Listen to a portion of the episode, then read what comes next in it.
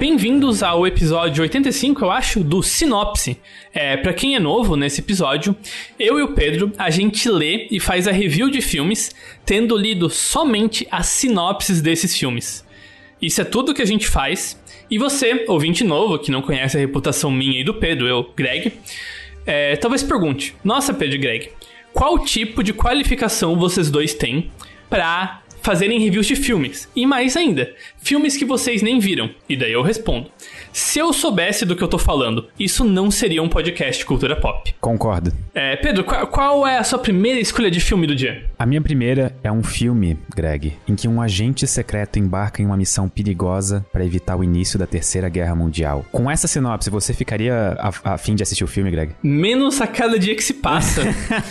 é... Inclusive, isso parece sinopse daqueles filmes totalmente genéricos que, tipo, eu, eu assistiria num dia em que, tipo, eu literalmente tô com tédio, não tem nada para fazer. Sim. E eu só preciso assistir um filme para passar o tempo, sabe? Isso tem cara de um 007, um James Bond da vida? Não, é simplesmente uma das que eu considero masterpieces do cinema, que é Tenet do ah, Christopher você, Nolan. você veio com um filme sério. Tá, ah, era pra escolher um filme não. Tá, desculpa. Não, não, você, você é parte do, do Sinopse podcast. Ok. Fique à vontade aí. É, muito bem, é, é, o meu filme, já Pedro, ele revela um mundo secreto jamais visto que está dentro do seu smartphone escondido em aplicati aplicativos de mensagens. Emoji, o filme. Você está correto. Sério? É. uhum. é mensagem, essas mensagens se encontram em Testópolis, são os stickers. E, meu Deus do céu, essa sinopse não melhora o filme não, tá? Nem um pouco. que comece o episódio. É, só pro contexto, episódio, se você ouviu no futuro muito distante, esse episódio saiu no final de abril, tá? E essa foi a nossa piada aí do Sinopse. É um humor muito inteligente nesse podcast, não precisa admitir.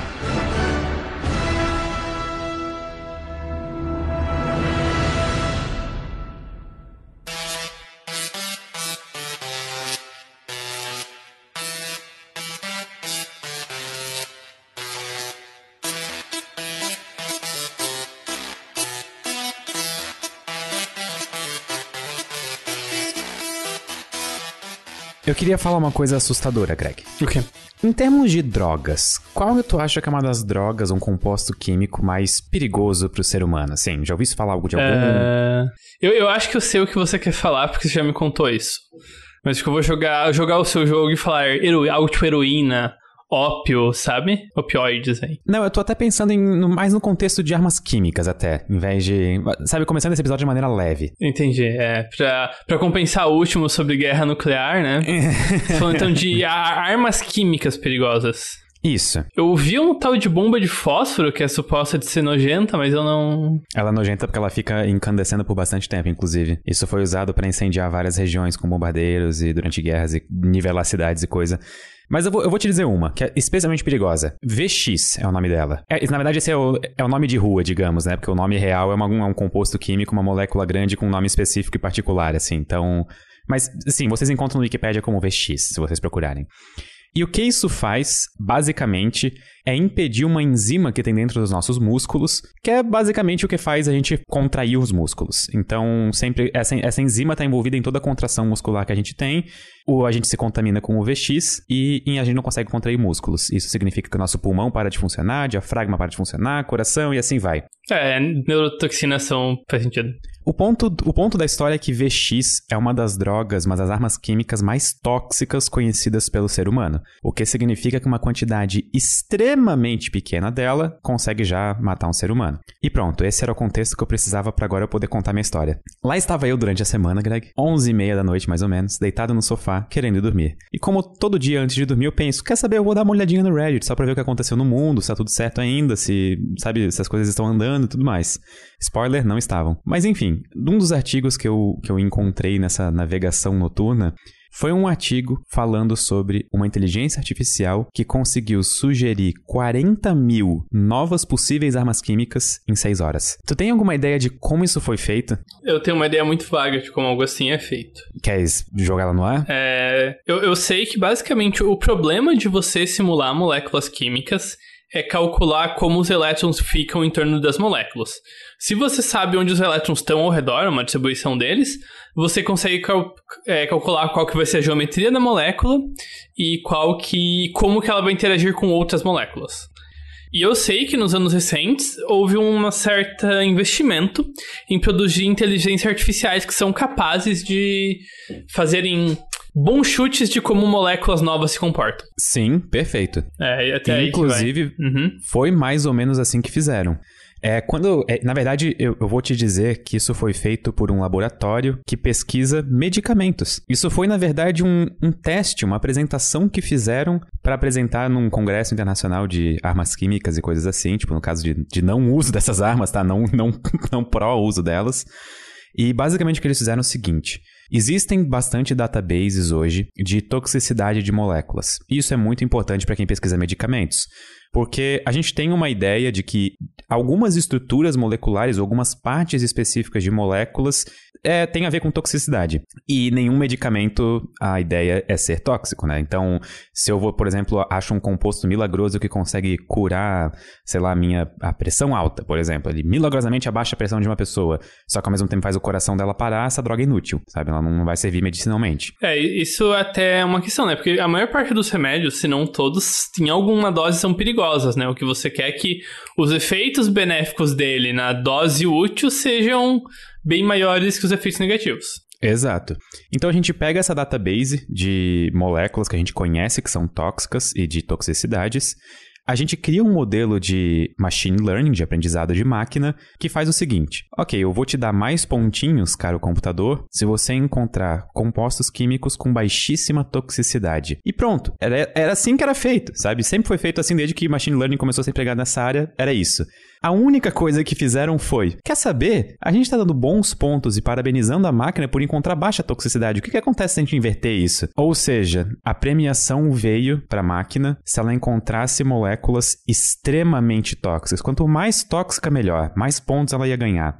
E a parte assustadora, a mais assustadora, na verdade, que isso tudo já é um pouco assustador, é que a maior parte desses compostos encontrados eram, teoricamente, mais tóxicos que o VX, que é uma das substâncias mais tóxicas já conhecidas pelo homem. Gente. Só que, só que assim, eu acho que ah, vai ter um nível que precisa validar, né, essas, esses chutes da máquina, digamos assim. Exatamente, sim, corretíssimo. Assim como quando a gente encontra compostos que podem ser medicinais, é, a gente tem que testar eles para ver se de fato essas previsões estão certas, concorda? No fim, os resultados de inteligência inteligência, inteligência artificial são chutes muito bem educados, né? Chutes educados feitos por máquina.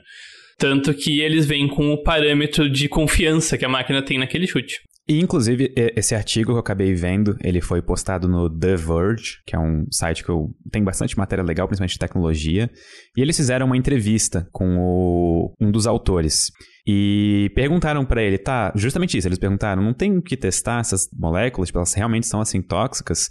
E ele falou que, bom, via de regra, essas inteligências artificiais, esses modelos preditivos são bastante precisos. Tipo assim, é, é muito pouca chance de falso positivo, mas ainda assim, mesmo vamos supor que 50% é ah, é falso sim. positivo, a gente ainda encontrou milhares de compostos que são muito mais se, tóxicos. Se, se 90% é, se achou 4 mil substâncias novas. E aí isso gerou uma discussão bastante interessante paralela, que tá até no fim do artigo. Eu vou colocar o artigo na descrição do episódio, acho que vai valer. Eu já, é. É, eu botei o link já no nosso Discord. Que é a discussão de, ok, e tem como a gente frear isso? Tipo, a gente tem realmente como, sabe, fazer com que isso não aconteça, com que pessoas não possam fazer esse tipo de modelo? E é muito Aqui complicado. Aqui eu tenho, eu vou, então, eu, eu quero deixar claro que eu não quero começar uma teoria da conspiração, mas tem tema sobre isso no que eu vou falar, que é o seguinte: onde está as maiores capacidades computacionais do mundo atualmente? A maior parte em empresas do petróleo.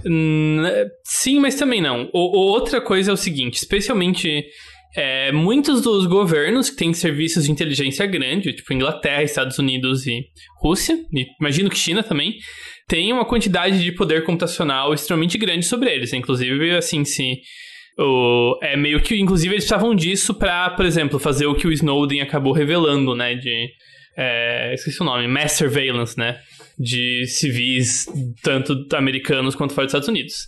Então é o seguinte: esse foi o primeiro grupo que abertamente fez essa conta. E publicou os resultados, sim, exatamente. Precisamente. É, exatamente. Então, o que garante que, por exemplo, inclusive, isso é basicamente o que militares fazem no tempo livre, e os, principalmente no mais, mais alto nível, é que eles pensam em cenários e armas novas, sabe? Sabe, o militar em tempo de paz é preparação para guerra. Tanto que se você for ver documentos militares de preparação, eles imaginam cenários absurdos, tá ligado? Só realmente pra já ter alguém já ter pensado neles. Por exemplo, o governo americano tem cenários para guerra simultânea contra o Canadá e contra o México. E daí, contra regiões separatistas do Canadá, enfim. É um monte de coisa que a, a, curto, até médio, se pá, até longo prazo não faz o menor sentido, mas tem engavetado caso precise. Então, eu acho que essa que é a questão, né? Porque tudo que. Tudo, não necessariamente tudo, mas muitas das pesquisas que você pode fazer abertamente tem aplicação militar, existe um incentivo ainda maior para você fazer veladamente no contexto militar. É, e até essas databases de toxicidade, elas são abertas. E isso até vem do uhum. caráter open, open access da ciência que a ciência tem que ser feita de maneira aberta. Só que justamente o fato de ela ser aberta nesse caso abre portas para maus agentes fazerem uso dessas tecnologias. Só que isso significa que a gente tem que fechar as portas e tornar a ciência closed access? Eu acho que é muito mais complexo. Eu acho que, que tem um meio termo e depende muito do tipo de tecnologia possível, sabe? Porque, por exemplo, existem pedaços de tecnologia que já são bloqueados. Vi de vários dos componentes essenciais para você fazer uma bomba de hidrogênio ou um míssil balístico intercontinental, ou, ou até do momento um submarino nuclear, não são abertos ao público. São um, grupos limitados que controlam altamente é, quem tem acesso a entender como essas tecnologias funcionam. Por outro lado, isso só é possível com essas tecnologias porque elas são complicadas o suficiente que um time sem as pessoas certas e sem muitos recursos não conseguiria replicar a pesquisa. Só que eu imagino que algo desse nível que o grupo fez com inteligência artificial é bem mais replicável que desenvolver uma bomba nuclear. Não, o, o, autor, inclusive, cita na entrevista, ele fala ridiculamente fácil, assim, tipo, não existe nenhum impedimento, não precisa nem de um poder Então, realmente, nesse grande. ponto, eu acho que já não faz sentido você você querer bloquear muito, porque você não tem como, é inviável. Você pode até querer, mas pra, enfim. E da mesma forma que 40 mil novos possíveis armamentos químicos foram descobertos em 6 horas, a gente também usa essas coisas para descobrir novos princípios ativos para tratar doenças conhecidas e salvar vidas. Então, é uma situação uhum. muito delicada. E tudo o que precisou foi alguém trocar as variáveis e premiar a máquina por encontrar toxicidade ao invés do contrário, sabe? E, inclusive, eu não sei se você tá por dentro da história do submarino nuclear que eu acabei de citar. Não. Não? A, o, os acontecimentos, se não me engano, foram 2019 ou 2020, mas a, a notícia reestourou agora porque o Brasil foi citado, né? Mas um casal que queria se aposentar cedo nos Estados Unidos é, roubaram segredos de submarinos nucleares americanos. E a, até 2020 era sabido que eles tentaram vender para algum governo. E esse governo contatou o FBI e, e prenderam as, os envolvidos, certo? E o governo que eles tentaram vender submarinos nucleares para foi o Brasil. Eu não acredito nisso. Aham, uhum, pode procurar ali. Saiu, estourou semana passada essa notícia, eu acho, em relação ao dia da gravação. Bom, eu fico feliz pelo Brasil ter recusado a oferta. É, é para não colocar a gente em uma treta geopolítica que a gente não precisaria estar. É, o, o xadrez verbal até contextualiza um pouco isso de que o Brasil tá, tem o seu projeto de submarino nuclear nacional, né? Que é, tem parceria especialmente com a França. E um dos impedimentos do caminho é que para você ter poder ter sem problemas um submarino nuclear, tem uma certa comissão lá nuclear que precisa aprovar internacional. E um dos votos de peso que ainda não está necessariamente a favor do Brasil é o, o voto americano, né? Então isso também pode ser justamente por um gesto de boa vontade. Tipo, ó, a gente é confiável com coisas nucleares, mundo. Olha só, viu? Confia um pouco na gente para essas coisas. Um pouco, então, mas não muito. É. Eu linkei aí a, a história também, tipo, a gente pode botar na descrição. Mas, sabe, se você botar casal, espiões, Brasil, no, submarino nuclear no Google, você vai encontrar em muitas e muitas fontes. São três palavras que eu nunca imaginei estarem conectadas, vou ser sincero. É. Uh, pois é, parece um filme escrito por AI.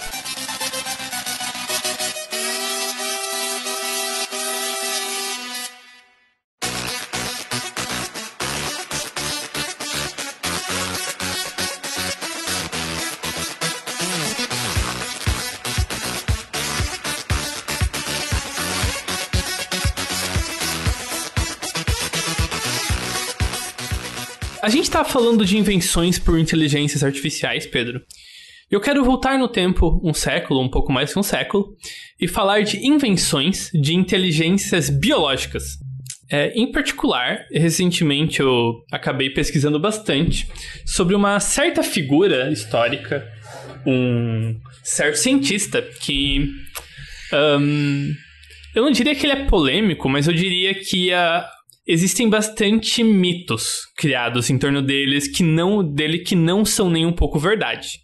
Ele é o equivalente de cientistas do século 19 e 20 ao History Channel, sabe?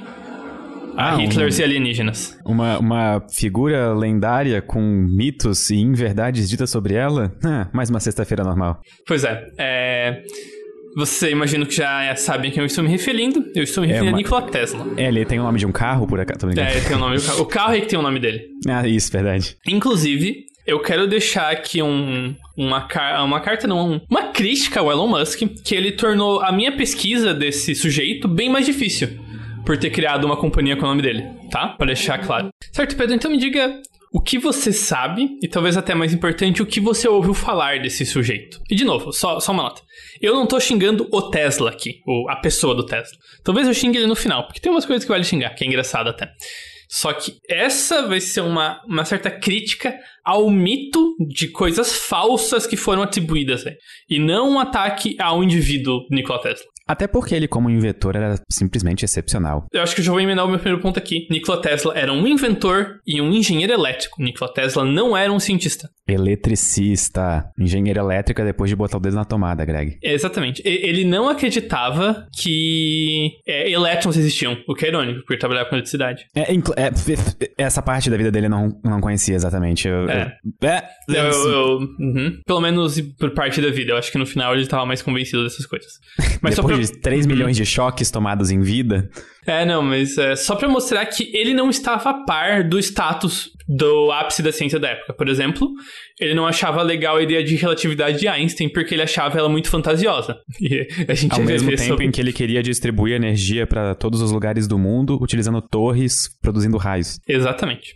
Inclusive, às vezes é associado nessa história que ele queria distribuir energia de graça, isso era um boato da época sobre ele. Que tá, era falso já na época e quase fez ele perder o patrocínio. Sério? Porque o, o, o, ele é patrocinado pelo JP Morgan, que era uma das pessoas mais ricas do mundo da, naquela época.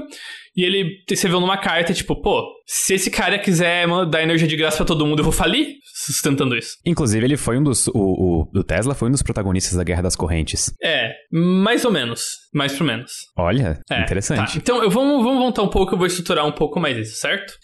Eu acho que vai fazer sentido. O Tesla fica, faz muito sentido, uma vez que você entende um pouco mais quem ele era. E as fontes disso, talvez eu vou botar numa. colado num. Eu tenho, eu montei um Google Sheets com as fontes específicas, incluindo fontes da época mesmo. Ou muito da minha fonte é o próprio livro do Tesla sobre ele mesmo, certo? É, ok. Tesla entrou na faculdade, seguiu a vida. Um caso curioso é que ele parecia uma pessoa que de obsessões. É, é, notável que ele era um overworker, assim, ele queria, ele queria muito estar tá sempre fazendo algo, e às vezes ele ficava sem dormir. Inclusive, os professores dele chegaram a avisar tanto para ele quanto pra família que esse cara ia se matar de tanto que ele tava trabalhando, sabe? Uma época ele decidiu. Nada saudável. Uhum, de forma nada saudável. Uma época ele decidiu que ele queria ler toda a obra do Voltaire, eu acho, era do Voltaire, é, acho que era do Voltaire. E ele ficou, tipo, meses e meses lendo sem, sabe, dormindo quatro horas por noite. Ficava o dia todo lendo. É, além disso, foi nessa época que, e para contextualizar, é, nessa época já era sabido que existiam dois tipos de corrente elétrica.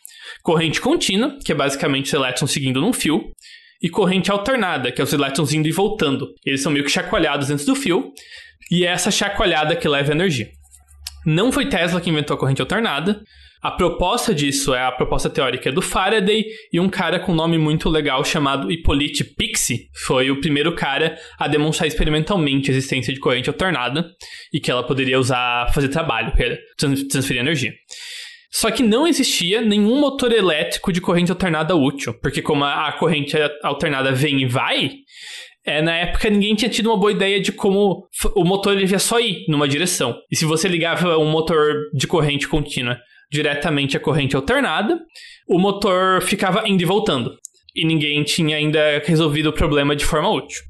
E na faculdade o Tesla teve a ideia, putz, alguém deveria fazer isso, sabe? Alguém deveria conseguir remontar um motor que funcionasse bem com corrente alternada. Ele não conseguiu ter a ideia crucial que ele teria. Isso aqui eu acho que é um ponto que é, eu, eu quero apontar.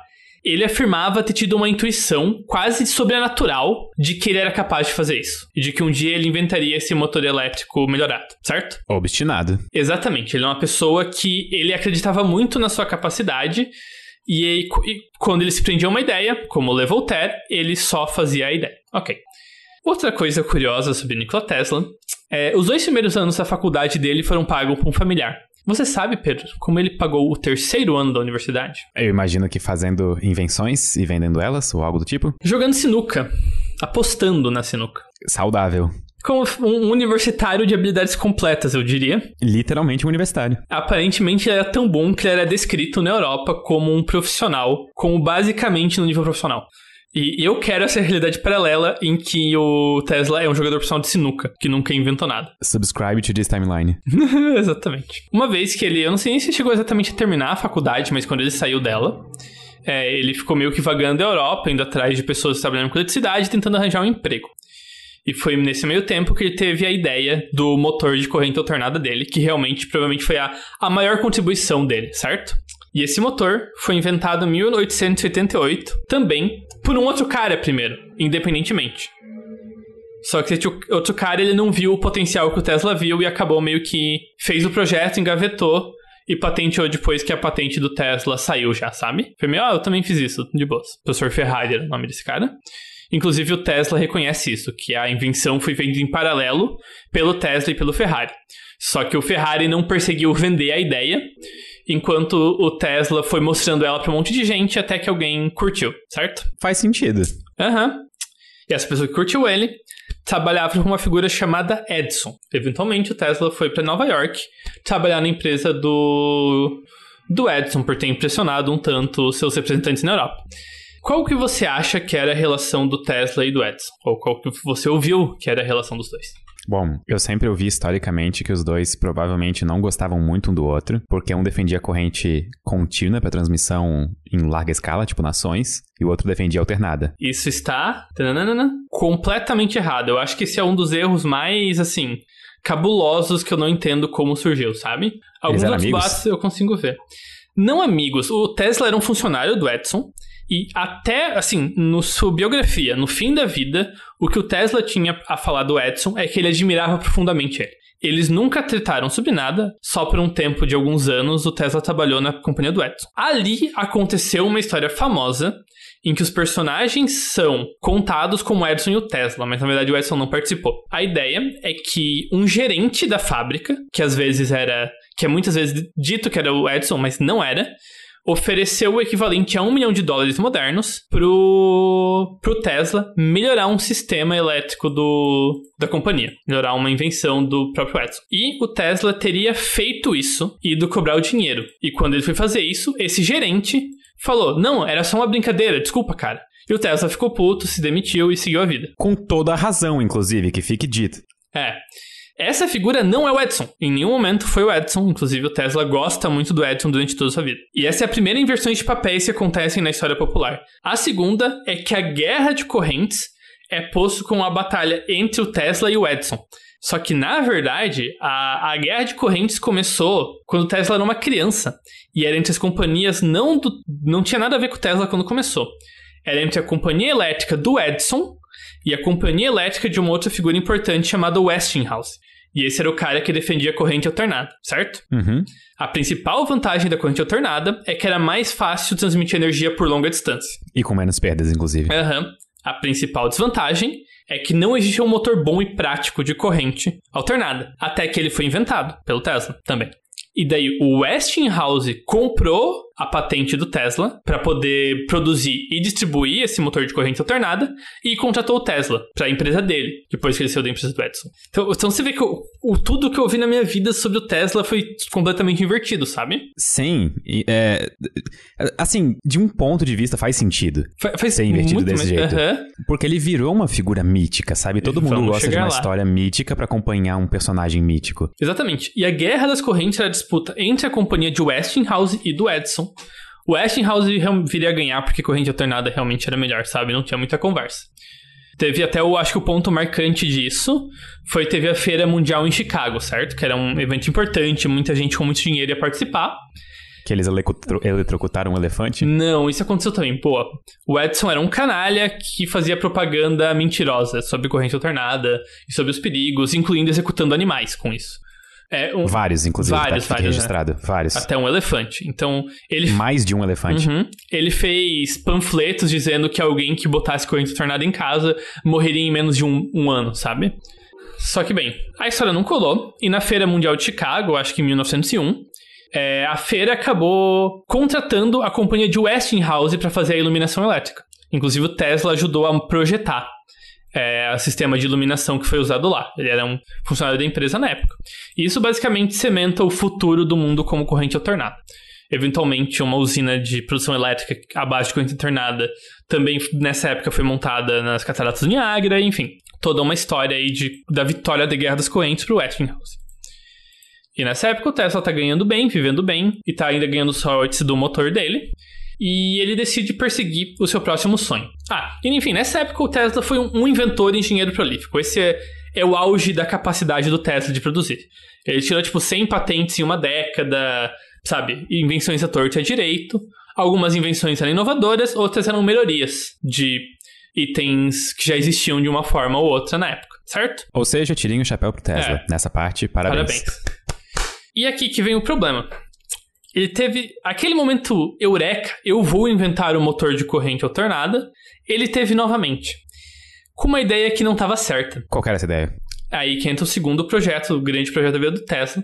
Ele queria ser capaz de transmitir energia pela atmosfera, diretamente, sem fios elétricos. Inclusive daí que vem as fotos famosas dele, tipo, sentado no lado de vários raios dentro do laboratório dele, coisa do tipo. Exatamente. E por mais que seja viável a curtas distâncias, ele vivia fazendo demonstrações disso, Inclusive, foram essas demonstrações que levaram ele a um status cult na época, como oh, o cara que faz experimentos com eletricidade louco e dispara raio dos dedos. Ele é, ele não conseguia produzir nenhum resultado útil. De novo, um pouco em defesa do Tesla. A ideia dele, se funcionasse, seria uma boa ideia.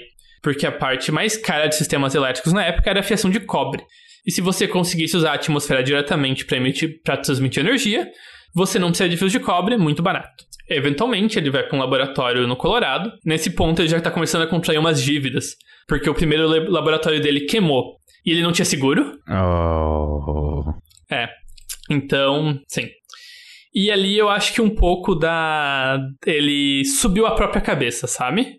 Ele começou a ter a ideia de que não só deveria ser possível emitir energia a longa distância, como uma torre alta e poderosa o suficiente, uma torre com um sistema elétrico, conseguiria eletrizar a própria atmosfera. É aqui esse ponto da história em que a gente começa a entrar no filme de vilão, assim, sabe? Que, que começa a ter uma ideia de destruir o mundo, assim, a partir de nada. Se você tá falando de história de vilão, uma das frases na entrada do laboratório do Tesla, no Colorado, era Abandone toda a esperança àqueles que entram aqui, que é uma frase do Inferno de Dante. Livro muito bom, por sinal. É.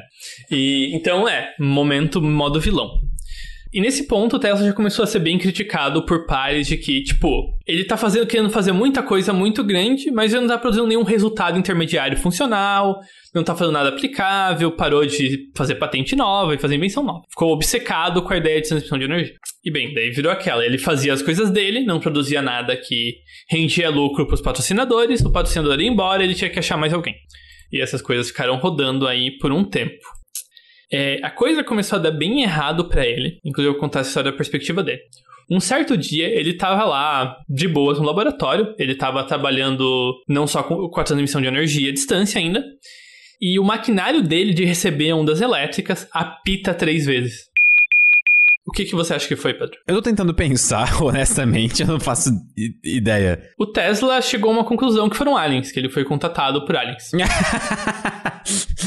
Curiosamente, uma outra figura, chamada Guglielmo Mar Marconi, estava testando o primeiro protótipo dele para emissão de ondas de rádio alguns milhares de quilômetros dali, no mesmo dia. Ou seja, os aliens estavam na Terra, na verdade. É, era o Marconi. E aqui vem. Parte das coisas que o Marconi usava para emitir ondas de rádio eram patentes do Tesla.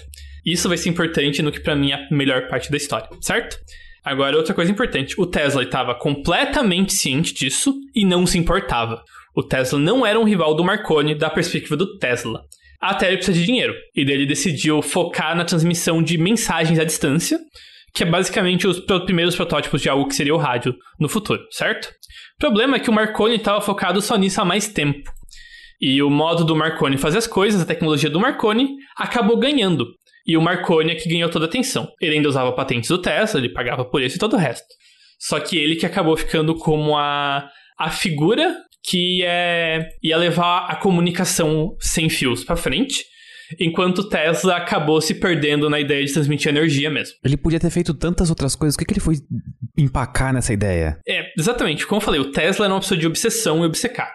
Então, até ele realmente não ter mais o que fazer, ele ficou tentando fazer isso. E, e, assim, fica bem claro que esse é o momento de virada do Tesla. Quando ele falha em produzir algo útil dessa sua invenção, até mesmo o rádio e o futuro da comunicação cai no colo do Marconi e não no dele, ele desabou físico e emocionalmente, sabe? Ele ficou doente nos anos seguintes, a, letra dele mudou drasticamente, ficou muito pior. Ele começou a viver mais da fama de cientista louco que ele tinha do que de tentar fazer invenções. Ele, ele não chegou a virar um mendigo, mas ele virou alguém. Ele, tipo, ele tava muito afundado em dívidas, ele tava sem dinheiro. Ele passou. Ele começou a trabalhar como um eletricista mesmo em empresas e dando consultoria sobre engenharia elétrica, só que sabe, nada do nível que ele tava antes. Ele ainda fez uma outra patente, uma delas inclusive foi bem notável, que era para direcionar fluxos de água, que ainda é usado, acho que é a bomba de Tesla, mas enfim. E bomba não explosivo, né? Bomba hidráulica ou algo assim. Bom, é, sim. Uh, a turbina de Tesla, que é o nome. Isso foi em 1909, alguns anos depois, mas depois disso a vida dele foi só ladeira abaixo. É, ok. E aqui vem uma segunda história que contam do Tesla, né? Uma quinta, sexta, sei lá, enquanto estamos. Que ele que é o inventor do rádio que o Marconi roubou a ideia. Ou que o Marconi dependia muito, muito das patentes do Tesla. O que aconteceu? No meio dessa história, pro Marconi ter que parar de pagar tantas patentes pra um monte de gente, porque o rádio do Marconi usava, tipo, 60 patentes, era tipo 4 a 8 do Tesla, 12 de outro cara e umas 20 do próprio Marconi, sabe? Ele meio que fez um redesign nas patentes que não eram dele e falou: olha, patentes novas. Agora, quem que tá montando isso são todas coisas minhas, eu não preciso pagar nada pra ninguém, certo? Ok. Eventualmente o Tesla contestou essa, o Tesla e outros cientistas, essas patentes novas do Marconi. É, e agora eu preciso contextualizar. A gente está chegando perto de 1917. O que aconteceu em 1917, Pedro? Primeira Guerra Mundial? É. E essa patente do Tesla tem literalmente tudo a ver com a Guerra Mundial. E para mim, essa história é muito mais legal do que a história do Tesla ser o inventor secreto do rádio que foi roubado. O que, que ele fez? Primeiro, não o que ele fez, mas o Marconi. A Inglaterra convenceu o Marconi a processar os avanços com rádios na Alemanha por, por incendimento de patente para tentar impedir os alemães de conseguirem usar a tecnologia rádio direito. Porque já estava no pré-guerra, já estava no aquecimento, sabe? Em resposta, os alemães pagaram o Tesla para contestar as patentes do Marconi. Então foi um contra-processo. Quem ganhou? É, começou a guerra, foi paralisado. 30 anos, quase 30 anos depois, o Tesla ganhou esse processo. Já estava começando quase que a Segunda Guerra nesse ponto. E as patentes do as patentes novas do Marconi foram revertidas. Tesla estava acho que morto faz tempo. E só que todo esse processo surgiu no contexto da guerra. O Tesla não estava interessado em processar o Marconi. Ele estava interessado era em ganhar uma bolsa de dinheiro da Alemanha para processar o Marconi. E ele conseguiu isso? Ou... É, ele, ele ficou vários meses sendo pago pela Alemanha, mil dólares por mês, enquanto ele era tecnicamente o empregado da companhia de telefonia alemã. E ele tentou provar que o processo tentava provar que as patentes novas do rádio do Marconi eram meio fraudulentas por estarem usando indevidamente algumas patentes que eram de Tesla e outros cientistas, outros inventores. Ok, outras curiosidades. Depois da guerra, ele foi convidado por um certo líder mundial é, para possivelmente continuar trabalhando no seu projeto de enviar energia sem fio. Você sabe quem era esse líder mundial, Pedro? Presidente dos Estados Unidos. Não, Vladimir Lenin. Caraca! Da União Soviética, é. E ele recusou. Plot twist. Que ele queria com os Estados Unidos. Que é uma nota, nota engraçada aí também. Moral da história, o Tesla era teve muitos momentos na vida dele. Momentos gloriosos, sendo um inventor super prolífico, e momentos não tão gloriosos aí, uh, espiralando na loucura, em momentos de, sabe? E quando eu falo loucura, que eu não tô querendo exagerar, porque ele realmente teve episódios que, sabe, bem complicados aí mentalmente. Tipo de psicoses e coisas do tipo? Sim, no fim da vida ele tava mentindo sobre muito do passado dele, sabe?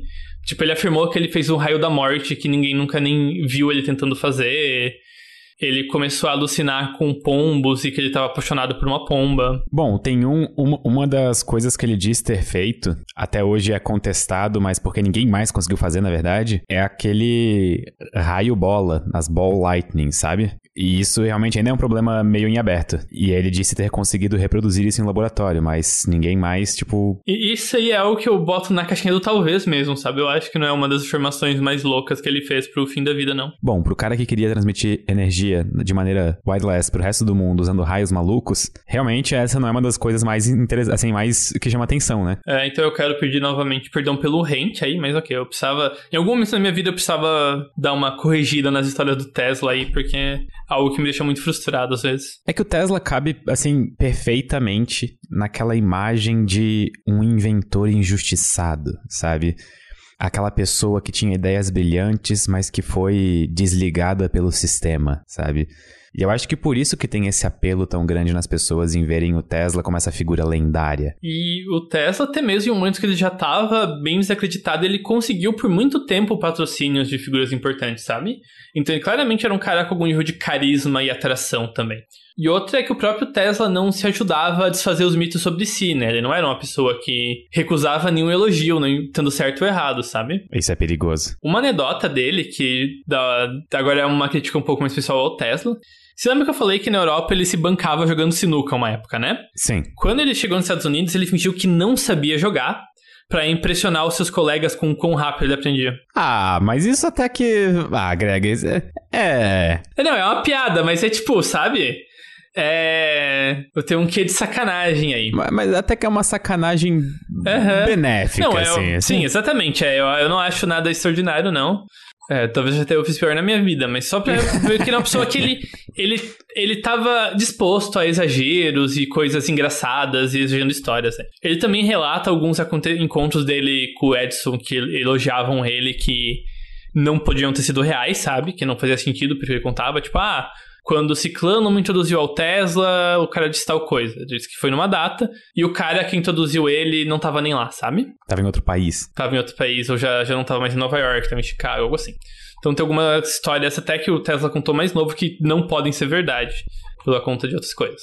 Então é, é. E se assim, muitas das coisas que eu tô falando, desmentindo sobre o Tesla, estão na biografia pessoal dele, sabe? Eu acho que nada do que eu falei aqui o próprio Tesla discordaria. Até porque ele dependeria dessa imagem justamente para conseguir patrocínio para continuar tentando transmitir eletricidade e Wi-Fi pro resto do mundo. No, eletricidade Wi-Fi, exatamente. Eu só fico pensando no nível de perda energética, sabe? Tipo assim, isso é uma coisa tão absurda. É, é que a, a ideia era usar a ressonância, né? Deu falar um pouco da física disso, se você quiser. Por favor, fale. É o que acontece. Uh, coisas que balançam têm um ritmo é, especial para balançar. Se eles balançam nesse ritmo, tudo é muito eficiente, tudo funciona muito bem. É o tipo de coisa, por exemplo, a, a historicamente, é, você precisa calcular quais são essas ressonâncias de uma ponte que você vai construir e garantir que esse ritmo não é similar a pessoas andando ou a carros transitando. Inclusive, uma ponte no Rio de Janeiro tinha sido projetada de uma maneira não errada, mas, tipo, ela é totalmente funcional, só que ela tinha uma oscilação com uma amplitude de 1,2 metros. Se eu não me engano, era a ponte Rio-Niterói antes de ser é, reformada, tá? Eu posso estar falando besteira, mas eu acho que era. Inclusive, existem vídeos no YouTube e a oscilação é absurda. Se alguém estivesse andando em cima, com certeza ia ficar enjoado. É, se você botar no Google ponte ressonância, você vai ver exemplos e mais exemplos de pontes que literalmente explodem quando elas são feitas de vibrar na frequência correta. O Tesla achava que deveria existir uma frequência dessas para a atmosfera inteira, para a parte lá, para a eletrosfera, digamos assim, para as cargas na atmosfera. E que se ele acertasse essa frequência, ele conseguiria eletrizar por ressonância toda a atmosfera, o que garantiria que a eficiência de transmissão de energia não seria 100%, mas seria muito, muito, muito, muito, muito mais alta do que qualquer fio pode fazer.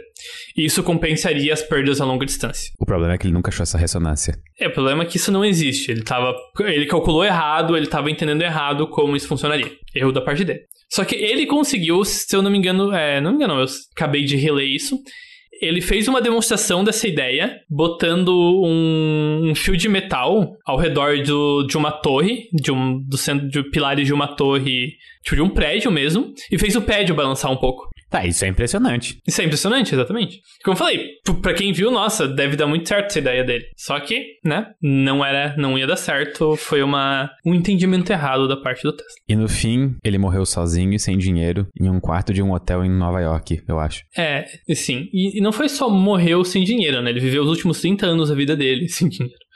Então é pior aí e sem dinheiro e bastante desacreditado, desacreditado pelos seus pares, enfim, não, não foi um fim de vida muito divertido aí, não. Tudo porque ele focou em tentar transmitir energia Wi-Fi. É, exatamente, foi esse lado mais obsessivo dele aí que acabou dando um final trágico aí. Mas a, a vida dele é, é mais trágica do que eu esperava até, eu imaginei que ia ser um pouco, mas não. Essa parte mais humana dele tendo uma ideia que ele achava boa e se perdendo nela é, é bem, é bem triste aí. E bem relacionável também. Só, só assunto bom hoje, né, Pedro? Ah, é assim que é um sinapse bom, Greg. Eu me sinto mais culto saindo desse episódio. Porque agora, quando alguém surgir falando sobre Tesla numa conversa, o que acontece muitas vezes, eu vou poder dizer isso é tudo mentira. É, sim. Nossa, de vez em quando eu vejo alguém usando frase Tesla contra a relatividade de Einstein, eu fico tipo, cara. Sim, e sim, e isso acontece bastante. Porque, porque acho que até o, o Einstein é o exemplo oposto perfeito, porque eu, eu acho que sobre a capacidade acadêmica do, do Einstein não, não tem basicamente uma mentira,